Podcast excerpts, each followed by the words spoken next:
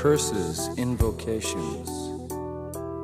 Olá, meu nome é Matheus Orsini e esse é o Monólogo, o programa do Crônicas Sudacas, onde nós abordamos com mais profundidade e liberdade uma obra, seja ela livro, filme, animação, jogo, música, enfim, é um cardápio bem variado. Importante lembrar também que as obras aqui abordadas terão uma análise mais abrangente, ou seja, vão ter spoilers. Caso você pretenda ter uma experiência sem opiniões prévias, eu aconselho que você o faça primeiro e escute o programa posteriormente. Caso você não ligue para spoilers ou já conheça a obra, seja bem-vindo.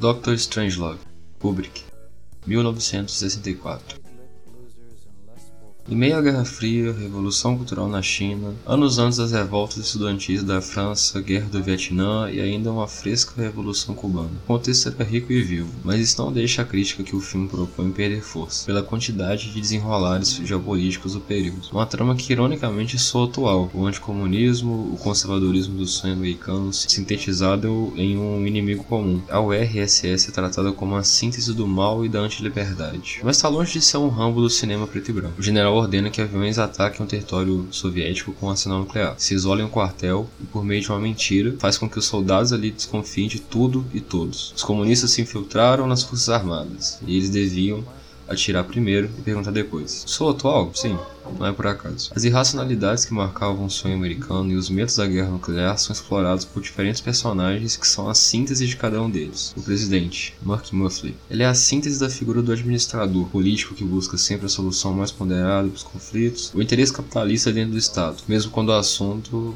é possivelmente o fim do mundo.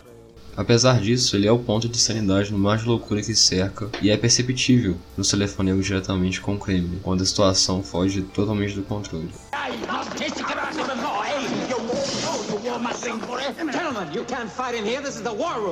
O general Jack Ripper. O general que se cansou do rumo que o mundo estava tomando e somente a aniquilação dos comunistas o salvaria. Os anos de crescimento econômico norte-americano começavam a frear, Cada dia se aproximava a derrota do Vietnã e a consolidação de uma revolta popular na China. Se não fosse suficiente tudo isso, uma revolução expulsava os cassinos e transformava uma colônia de férias americana do Caribe em país.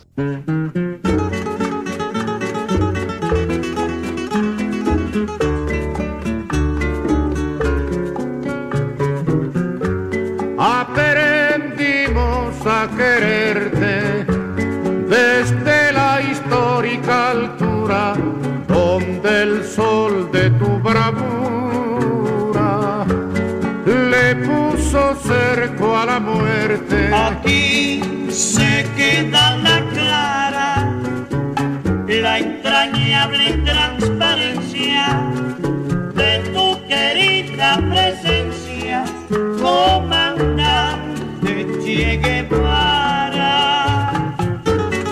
sonho americano estava ameaçado e apenas um cidadão livre poderia salvar o mundo em nome da família, Deus e pátria. É, pois é, pois é, sou atual. Capitão Lionel Mandrake. Outro oficial que acompanha o general Jake Riper, que também é interpretado inclusive pelo genial Peter Sayles, faz também o presidente Muffley e o Dr. Strangelove. Mas voltando pro Lionel, é um militar mais racional, que tenta a todo momento apaziguar os ânimos e tem diálogos longos com o Riper, sobre principalmente o porquê ele está fazendo tudo aquilo e se era de fato a melhor escolha. O general Buck Turgison, um militar de patente maior que está a um passo de fazer algo próximo do que o Riper fez. Em diversos momentos concordo com o que ele fez, inclusive apesar de ter uma idade mais avançada e ocupar um cargo estratégico administrativo. É um reacionário, igual o primeiro, só que melhor articulado, que surta ao ter que interagir com o diplomata russo. What did you say? I said Premier Kissov is a degenerate atheist. Mr. President, I formally request to have this ignorant I'm sorry. Mr. President, I think they're trying the number. Aliás, soviético. O próprio Alexei Sandesky, o embaixador soviético, que até nos momentos mais críticos segue com seu plano de espionagem e provocação de pequenas distrações, Inclusive, todo o Estado soviético é tratado com essa diplomacia caricata. Talvez o segundo personagem que mais chama atenção na trama é o Major King Kong, o encarregado orgulhoso de colocar o ataque em prática. Né? Ele é subordinado e totalmente feliz com isso. Well, boys, I reckon this is it. Nuclear combat toe to toe with the Ruskies.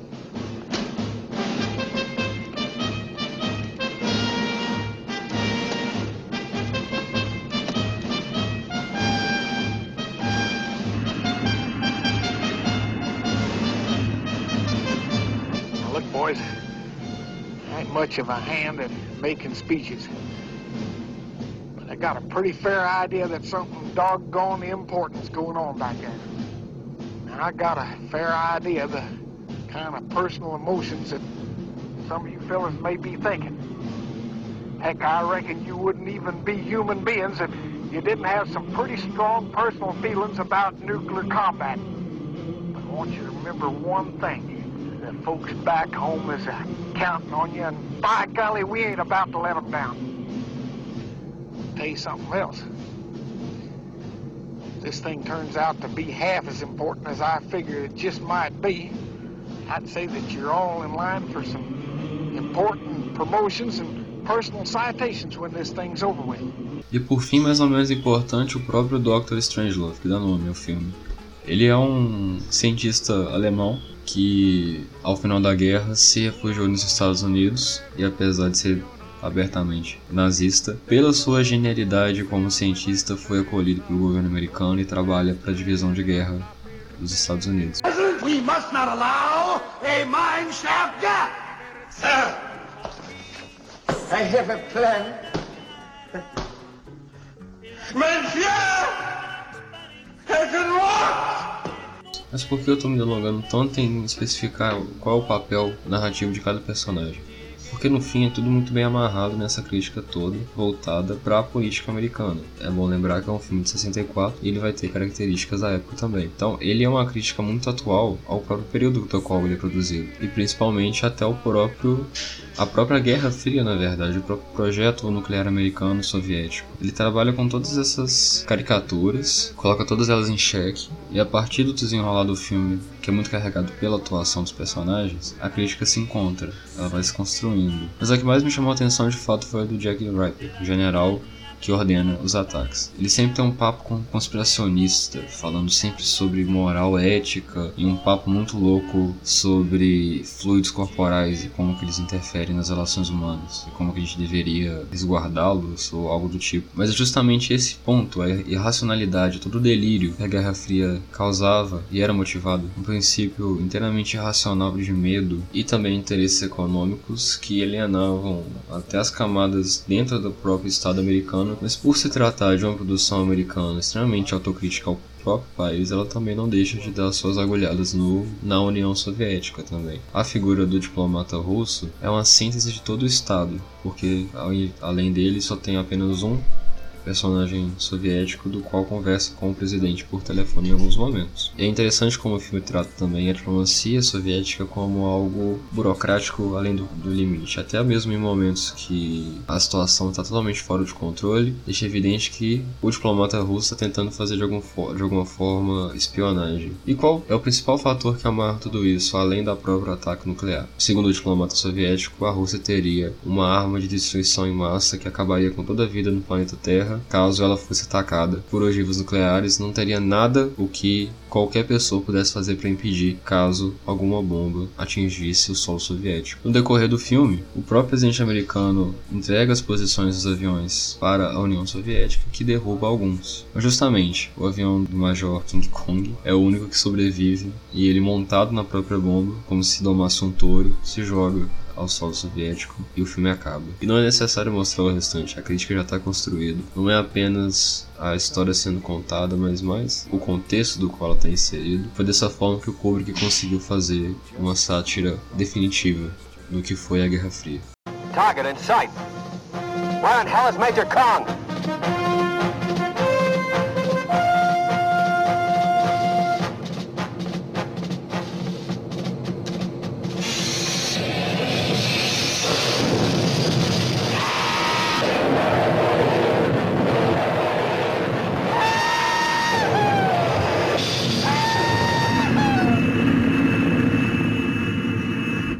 About Major Kong?